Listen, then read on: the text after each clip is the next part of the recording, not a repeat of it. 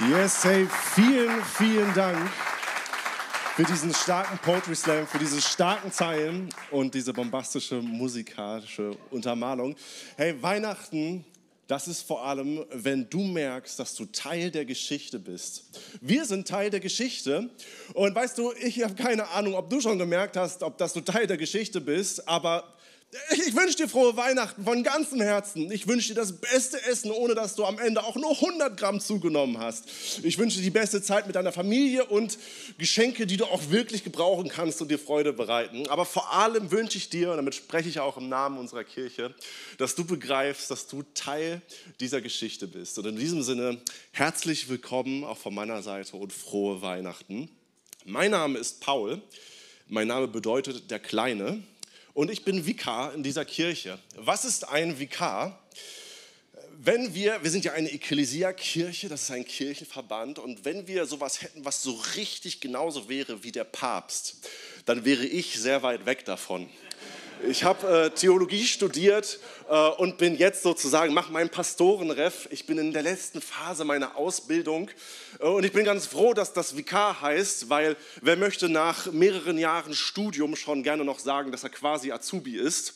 Von daher, Vikar ist super, das versteht keiner, das könnte ja alles Mögliche sein. Ich bin Paul und ich darf heute zu euch predigen und das mache ich sehr gerne. Ähm, Heute ist Weihnachten, die Feiertage haben schon begonnen, quasi die Geschäfte machen langsam zu. Und ich hoffe für dich, dass du alle Geschenke schon irgendwie noch bekommen hast. Also gerade so meine Generation tut sich, glaube ich, da besonders schwer mit. Und falls du es nicht mehr geschafft hast, hey, du bist in der Kirche, ist ein guter Ort, um zu beten.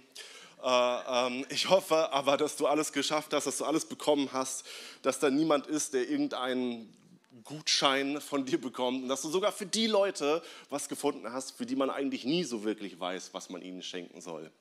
Ich hatte früher immer Probleme, für meine Mutter ein Geschenk zu finden. Ich wusste, sie mag blau und sie zündet auf dem Tisch öfters Kerzen an, also habe ich ihr wiederholt blaue Kerzen geschenkt. Also da war ich sehr jung, ja. Ähm, und falls du noch einen Weihnachtsfilm brauchst, wo es auch um das Thema Geschenke geht.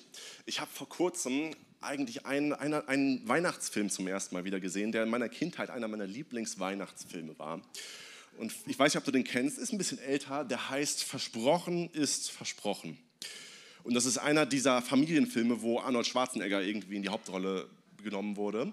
Äh, und es geht um einen Vater, der hat es irgendwie verbockt mit seinem Sohn. Ja, er ist bei einigen wichtigen Veranstaltungen nicht erschienen äh, und er kommt nach Hause und er will es aber wirklich wieder gut machen. Und er verspricht seinem Sohn, ihm die am heißesten begehrteste Actionfigur zu kaufen, die zu der Zeit gerade jeder Junge haben will. Am Abend des 23. Dezember verspricht er ihm das, quasi um 9 Uhr. Äh, und der ganze Film, da geht es darum, wie er eigentlich auf, einer, auf einen, einen, Wettlauf hat mit etlichen anderen Eltern, die irgendwie versuchen, eine völlig ausverkaufte Actionfigur noch zu bekommen. Äh, äh, wird er es schaffen? Howard heißt er, wird Howard es schaffen und den Turbo Man noch bekommen? Weiß ich, sag ich nicht, weiß ich schon. Äh, hast jetzt einen Weihnachtsfilm, falls du einen brauchst. Ähm, Weihnachten, da geht es oft um Versprechen. Versprochen ist versprochen, das soll man nicht brechen. Äh, und das hat mit der Predigt insofern viel zu tun, weil bei Weihnachten geht es im Kern darum, dass Gott ein Versprechen erfüllt hat, was er schon vor echt langer Zeit gegeben hat. Ich weiß nicht, ob du dich ein paar Geschichten aus der Bibel kennst oder ob du dich in der Bibel mehr oder weniger auskennst. Das ist ja schon irgendwie, wenn man so drauf guckt, erstmal schwierig, da irgendwie einen Überblick zu bekommen. Viele Geschichten, viele Seiten, entsprechend viele Wörter. Äh, aber was wir finden, ist ein roter Faden und das ist sozusagen ein Versprechen, was Gott eigentlich schon am Anfang der Geschichte gibt. Wir erfahren in der Bibel, wir lesen davon, wie Gott die Welt geschaffen hat und er eine wunderschöne Schöpfung macht. Ja, er schafft diese Welt mit seiner schönen Natur und er schafft den Menschen als etwas Besonderes. Er schafft den Menschen in seinem Ebenbild. In ihm soll sich Gottes Liebe, Gottes Weisheit, Gottes Schönheit widerspiegeln und er soll sich um diese Schöpfung kümmern. Aber es kommt zum Bruch zwischen Gott und diesem Menschen. Diese enge Beziehung geht verloren durch die Sünde des Menschen. Und was kommt, ist, dass der Mensch seine, seine Bestimmung verfehlt, eigentlich Gott wiederzuspiegeln und er alles Mögliche widerspiegelt, was nichts zu tun hat mit der Heiligkeit und Schönheit Gottes. Und wir, wir lesen davon, wie dadurch sich Unfrieden breit macht in der Welt. Unfrieden über alles und es eigentlich immer schlimmer gibt. Aber gleichzeitig liest man von Anfang an, dass am Anfang dieses Dramas Gott äh, ein Versprechen gibt. Und zum ersten Mal greifbarer wird das so richtig bei Abraham. Ich weiß nicht, ob du schon mal von ihm gehört hast, ob du die Geschichte kennst, aber Gott begegnet, äh, es zoomt quasi von dieser Gesamtgeschichte der Menschheit, wo alles gerade im Chaos ist, hinein auf diesen einen Mann, der Abraham heißt und Gott gibt ihnen ein Versprechen. Abraham ist sehr alt und er hat keine Kinder mit seiner Frau. Sie können keine Kinder haben und Gott verspricht ihm etwas. Er verspricht ihm, hey, ich werde dir Kinder schenken und du wirst einen Sohn haben. Und du wirst nicht nur einen Sohn haben, sondern du wirst viele, viele Nachkommen haben. Und Gott spricht das diesem Abraham immer wieder zu. Und es gibt diese romantische Szene, vielleicht hast du davon schon mal gehört, wo Gott ja, ihn daran erinnert, ihn sagt, hey Abraham, schau in den Nachthimmel. Hey, so viele Sterne, versuch die zu zählen, so viele Nachkommen will ich dir schenken. Brauchst kein Theologiestudent gewesen zu sein, um zu wissen, dass das kein typischer deutscher Nachthimmel war. Sonst, weiß nicht, Abraham, so viele Stimmen wie am Himmel sind. Und Abraham guckt und fünf. Ah, das war ein Flugzeug, vier. Äh, nein, sondern Gott verspricht ihm das. Aber in diesem Versprechen, was Gott diesem Abraham immer wieder gibt, äh, gibt es noch ein Detail, was er auch immer wieder wiederholt. Und das ist, dass er sagt, aber in deinem, Nachkommen, in deinem Nachkommen, und es ist irgendwie nicht so ganz klar, ob das jetzt, äh, wenn man das zuerst so liest, ob das Singular oder Plural ist, aber in, dem, in deinem Nachkommen werde ich alle Völker dieser Welt segnen.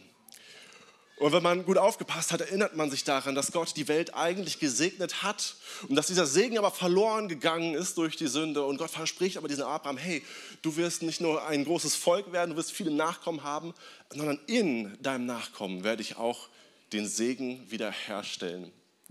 Und das ist so krass, man liest viele Geschichten, wir sind im Alten Testament und es geht runter und drüber, es gibt gute Zeiten, aber man sieht immer wieder, schafft es der Mensch nicht in dieser Beziehung zu Gott zu bleiben. Immer wieder taucht und der Frieden ist fragil. Immer wieder kommt es zum Bruch zwischen Gott und Mensch. Aber Gott gibt immer wieder so, äh, lässt immer wieder durchleuchten, dass er einen Plan hat. Und er gibt neue Versprechen, die an dieses Versprechen an Abraham anhaken. Und einer dieser Verse, einer, einer dieses Versprechen ist unser, quasi unser Titelvers für unsere Weihnachtsseason in unserer Kirche geworden. Es ist kein Spoiler, wenn ich schon mal sage, dass Gott dieses Versprechen in Jesus Christus nicht nur erfüllt hat, sondern alle Erwartungen damit übertroffen hat. Und ich möchte mit euch in diesem Vers schauen, aus dem Buch des Propheten Jesaja, den wir so als Überschrift genommen haben, wo es darum geht, ja, wenn dieser, dieser Jesus, durch den Gott dieses Versprechen erfüllt hat, wer ist der? Was hat der gemacht oder was sollte er tun? Und das ist ja noch im Hinblick, Jesus war ja noch nicht da, als, dieser, als dieses Versprochen gegeben wurde. Und was bedeutet dieser Jesus für uns? Und ich lese den Vers, du hast ihn vielleicht am Anfang schon auf diesem Video gesehen, ich lese den nochmal vor. Jesaja 9, Vers 5. Denn ein Kind ist uns geboren ein Sohn ist uns gegeben und die Herrschaft ruht auf seiner Schulter. Und man nennt seinen Namen wunderbarer Ratgeber, starker Gott, Vater der Ewigkeit, Fürst des Friedens. Hey, ich, wir wollen uns diesen Vers jetzt anschauen heute und uns fragen, wer ist Jesus? Und das Erste, was wir sehen, ist, wir lesen, uns ist ein Kind geboren, ein Sohn wurde uns gegeben. Ja, Christi hat es schon gesagt, Jesus, Gott wurde Mensch in Jesus Christus. Er ist einer von uns geworden und er ist für uns einer von uns geworden. Er ist uns gegeben, ein Sohn ist uns gegeben worden. Und man denkt vielleicht auch direkt an diese bekannte Bibelstelle, so sehr hat Gott die Welt geliebt, dass er seinen Sohn gab. Jesus ist für uns gekommen. Äh, und ich weiß nicht, das ist was für, auch gerade für uns Christen wichtig, dass wir uns daran vielleicht nochmal erinnern, was das eigentlich bedeutet und wie krass das ist. In, in der Zeit, in der Jesus kam, dort äh, in Israel, das war unvorstellbar. Gott, man wusste, man hatte auf dem Schirm Gott, das ist dieser große Allmächtige, der, die, der alles geschaffen hat. Das ist der, der einen Anspruch an unser Leben hat. Das ist derjenige, der so heilig ist. Hey, man hat sich nicht mal getraut, den Namen Jahwe auszusprechen, weil man Furcht hatte, sich dabei zu versündigen gegen diesen Gott. Man hatte Ehrfurcht. Es war absolut unvorstellbar, dass dieser Gott irgendwie so nahbar wird. Das Krasse an Jesus ist, ist, dass Jesus nicht irgendwie einfach jemand ist, der einen besonders tollen Weg gezeigt hat, noch eine Idee gehabt hat, wie wir Gott finden können, sondern in Jesus ist Gott zu uns Menschen gekommen, um uns zu finden. Das ist das Erste. Jesus ist für uns gekommen. Warum ist er, was will er für uns sein? Das ist die nächste Frage. Und da möchte ich auf, diese, auf diesen Namen eingehen. Hier steht, man nennt seinen Namen, Doppelpunkt, und dann lesen wir diese, diese ehrenvollen Titel. Und ich möchte einfach nur erwähnen, dass der Name, was hier gemeint ist, wenn hier steht, man wird seinen Namen nennen, das hat eine viel tiefere Bedeutung in diesem altorientalischen Gebrauch des Wortes. Was ist der Name von einer Person? Das ist nicht einfach nur, gut, welche, welche Titel hat er noch zu seinem Vor- und Nachnamen bekommen? Wie nennt man ihn halt irgendwie? Nein, sondern der Name, das ist der tiefste Ausdruck des Wesens einer Person, die Identität einer Person. Und hier schließen dann diese Titel für diesen Jesus ein. Und darauf möchten wir schauen. Der erste ist wunderbarer Ratgeber. In den Evangelien, als Jesus gekommen ist, Mensch geworden ist und er zu den Menschen gegangen ist, da finden wir einen Jesus, der zu den Menschen geht und sie lehrt, er will sie leiten. wir lesen von einem Jesus, der einen tiefen Schmerz darüber hat, dass Menschen in die Irre gehen, dass Menschen ohne Gott unterwegs sind. Wir lesen von ihm, wie er sich Mühe gibt, zu ihnen zu predigen, ihnen die Wahrheit zu erzählen, ihnen den Weg zum Vater zu zeigen. Und, und wir lesen davon, dass die Leute immer wieder baff davon sind, weil sie merken, hey, das ist nicht einfach noch irgendein religiöser Lehrer, der irgendwie ganz cool ist und ein paar Leute um sich versammelt, sondern das ist jemand, der das, was der redet, da scheint richtig Vollmacht hinterzustecken. Und das liegt eben genau daran, dass es nicht einfach irgendein religiöser Lehrer ist, sondern dass es Gott selbst ist, der von sich erzählt und der sich den Menschen zeigt. Und dieser, wir lesen von diesem Jesus, wir lernen ihn kennen der gerade zu den Leuten auch geht, ein zerbrochenes Herz für die Leute geht, von denen eigentlich jeder gedacht hätte, dass die besonders weit weg von Gott sind, dass die erst recht nicht verdient hätten, dass sie irgendwie eine Beziehung zu Gott haben können, dass sie ihn finden können. Wir lesen von einem Jesus, der gerade diesen Menschen nachgeht, Menschen, die auch von sich selbst wahrscheinlich gesagt hätten, Gott will mit mir nichts zu tun haben.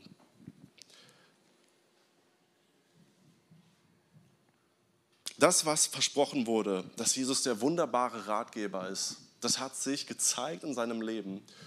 Und das ist auch heute erfahrbar in dieser Beziehung zu Jesus. Jesus ist für uns gekommen, um unser wunderbarer Ratgeber zu sein. Jesus, das ist Gott, der dich leiten will. Jesus, das ist Gott, der dir helfen will auf deinem Lebensweg.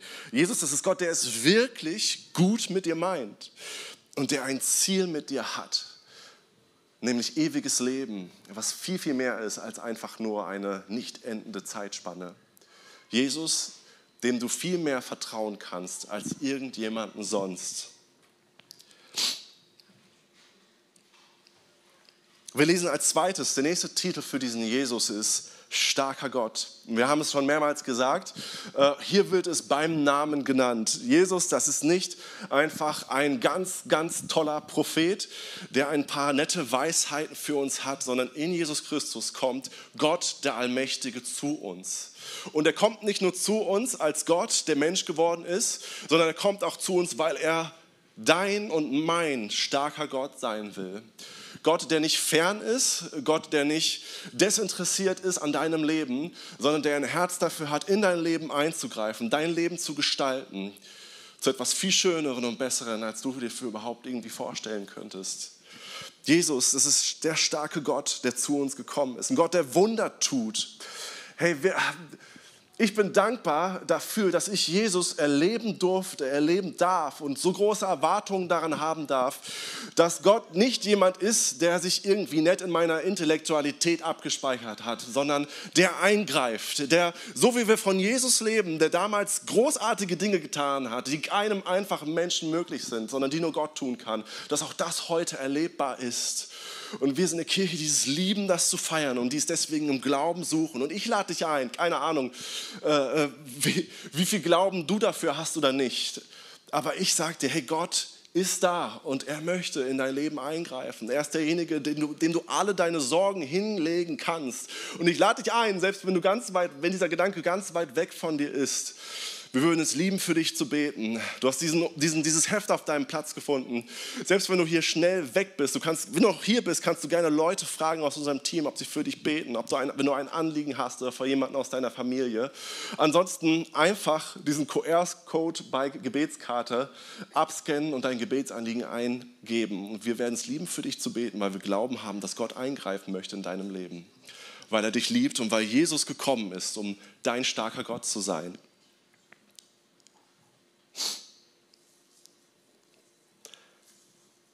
Der nächste Titel, der im Versprechen auf diesen Jesus gegeben wird, ist Vater der Ewigkeit.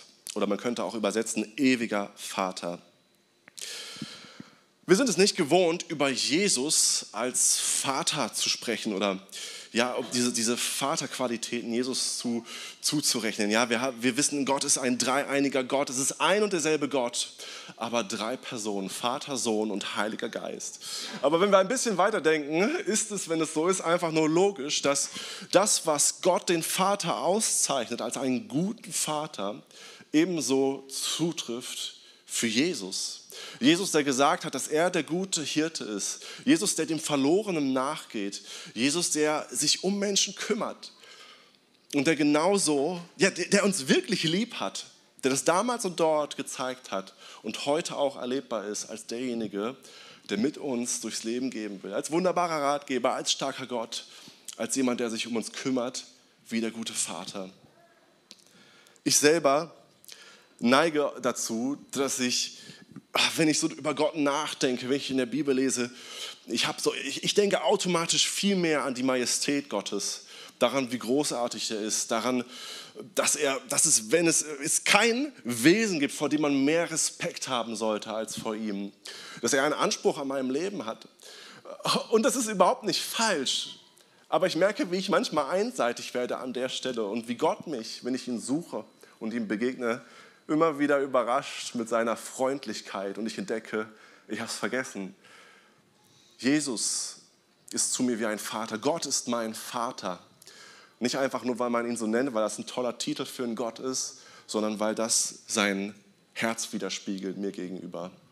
Nicht einfach nur ein ferner König, sondern ein Vater, der mir nah ist und der um mich besorgt ist, der mit mir gehen möchte und sich um mich kümmert.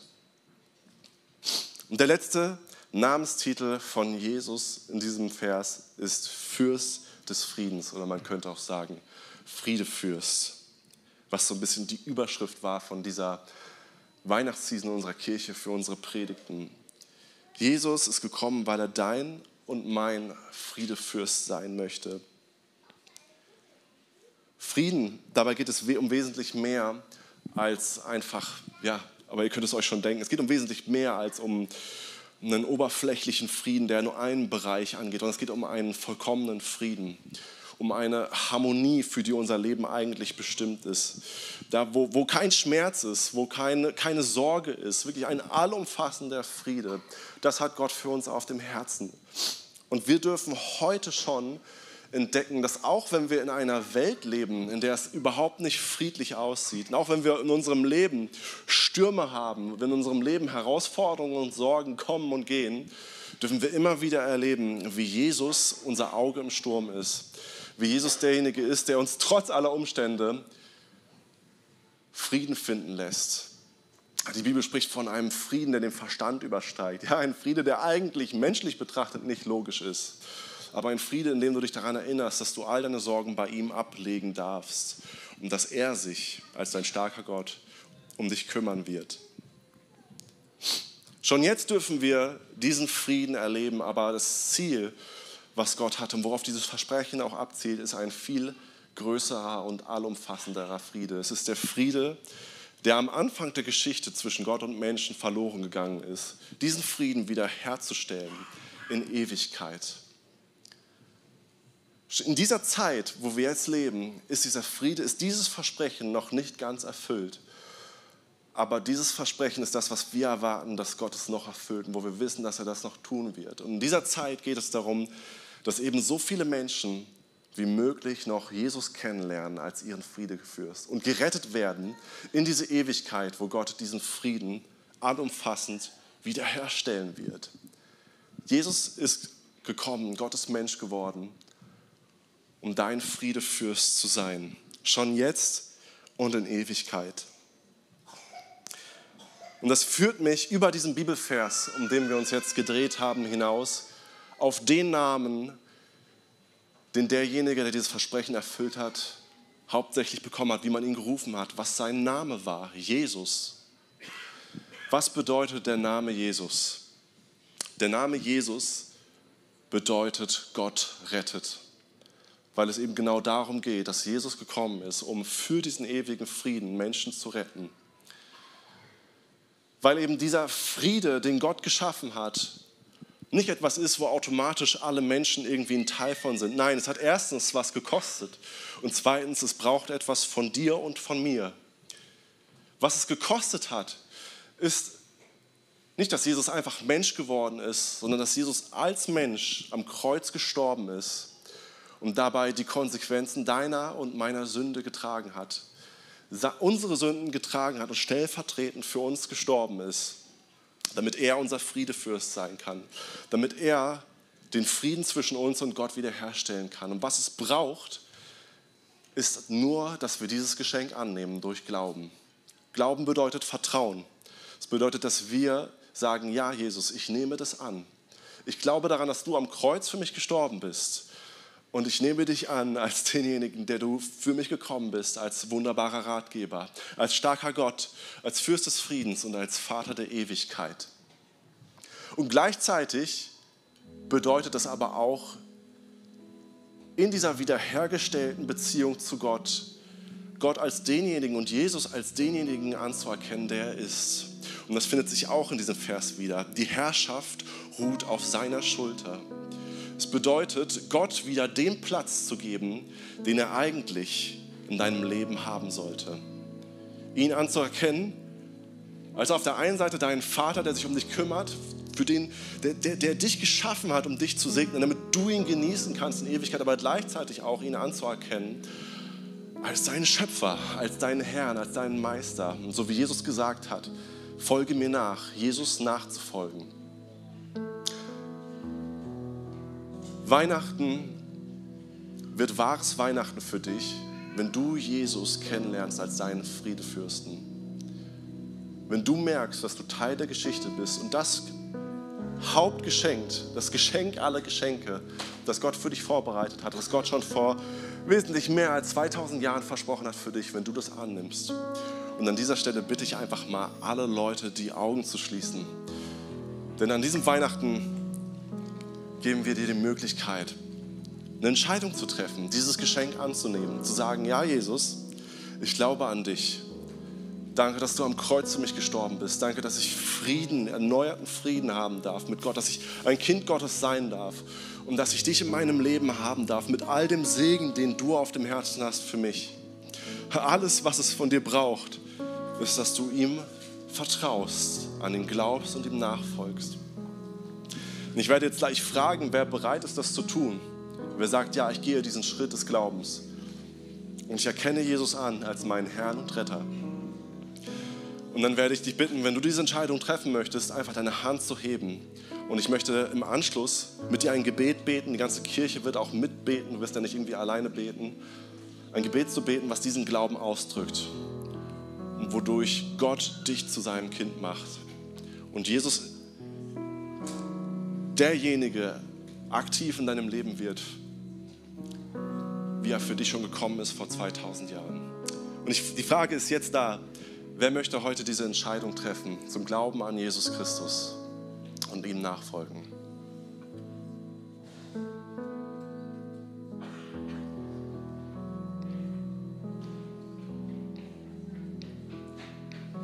Ich gebe noch einen kurzen Moment dann wollen wir gemeinsam beten. Ja, auch im Livestream, auch wenn du jetzt gerade nicht hier bist, die Frage ist auch genauso an dich, genauso, du kannst jetzt diese Entscheidung treffen. Es ist die beste Entscheidung, die du jemals in deinem Leben treffen könntest.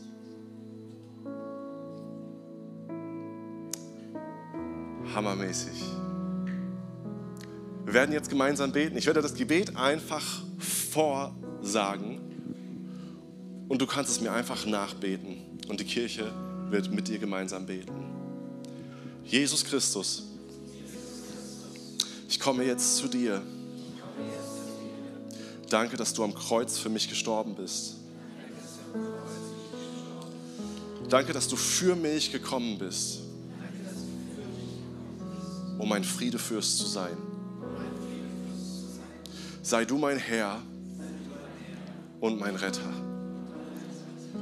Danke, dass du mich, dich um mich kümmerst und Teil meines Lebens bist und mein Leben zu wahrem Leben führst. In Jesu Namen. Amen.